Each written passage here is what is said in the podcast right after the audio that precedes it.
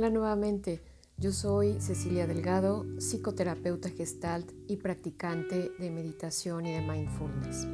Hoy vamos a platicar acerca de una de las teorías sobre la generación de ansiedad y estrés, y es que lo que pensamos nos hace perder la calma. Nuestra mente siempre está activa, siempre está llena de pensamientos, miles de ellos. De algunos somos muy conscientes, de otros no tanto, y otros son tan rápido que ni siquiera los notamos y sin embargo los sentimos y pueden generar malestar en nosotros. Tenemos infinidad de pensamientos. A diario pasan por nuestra mente imágenes y pensamientos y como decía muchas veces sin ser conscientes de ellos. Unos son inmediatos, otros tienen gran influencia en nuestro estado de ánimo. Pueden ser recurrentes, por lo general son breves y pueden ser muy irracionales.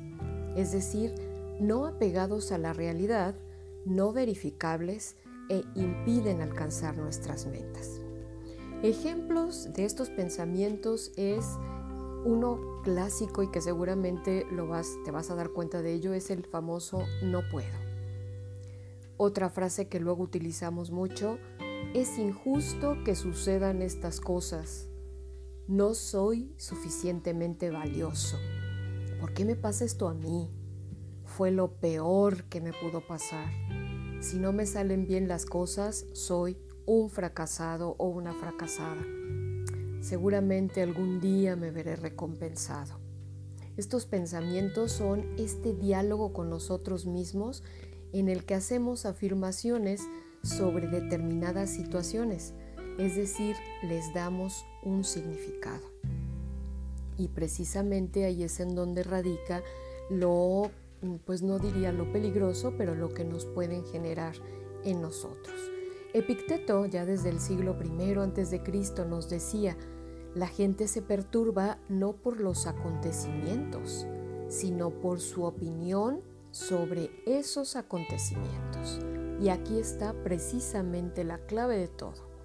Los pensamientos irracionales que te mencionaba hace un momento son todo aquel pensamiento que no se apega a la realidad, que no se puede comprobar con hechos verificables y que nos impiden alcanzar nuestras metas y nuestros propósitos básicos, en comparación con los pensamientos racionales que se corresponden objetivamente a la realidad. Y aquí te voy a pedir que observes el lugar en donde te encuentras en este momento Observa los colores, observa las formas, observa las texturas y trata de no emitir juicios, porque nuestros pensamientos irracionales precisamente van en la parte del juicio. Cuando empezamos a emitir juicios, ya vamos en la parte irracional y no nos quedamos con solo la observación. Desde que volteamos a ver a una persona y la empezamos a juzgar como alta, chaparra, gorda, flaca, fea, bonita. Todo esto ya va eh, en, en este juicio generando estos pensamientos irracionales.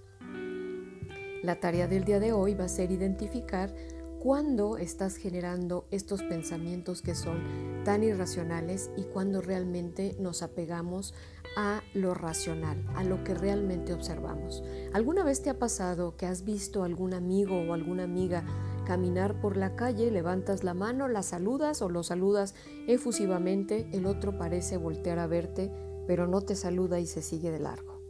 Y entonces empezamos. Seguramente no me vio. O lo peor del caso, seguramente me vio y no me quiso saludar. ¿Por qué sería? Sería por lo que hice ayer, por lo que dije ayer, porque no le he hablado. Y todo esto, fíjate cómo empieza a generar todo ese malestar en nosotros. Pero ¿qué le hice si yo no le hice nada? Etcétera, etcétera. Conocí hace muchos años una eh, muchacha que usaba lentes porque su capacidad visual era muy corta. Y una de las cosas que nos decía cuando, nos, cuando la conocía gente nueva es que nos, nos hacía la aclaración, si los veo alguna vez en la calle y no los saludo, es que no los veo porque mi capacidad visual es muy diminuta y aunque sus lentes, eh, ella era muy bonita pero le y le gustaba usar lentes de contacto, para, eh, no, para que no afectara su imagen. Sin embargo, aún y con los lentes de contacto, el alcance de su vista era corto.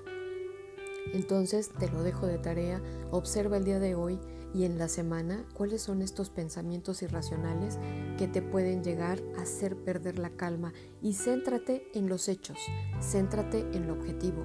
Simplemente pasó mi amiga, pasó mi amigo, volteó hacia acá, pareciera, ¿verdad? Y esto ya es un juicio, parecía que me vio, pero quizás no lo hizo.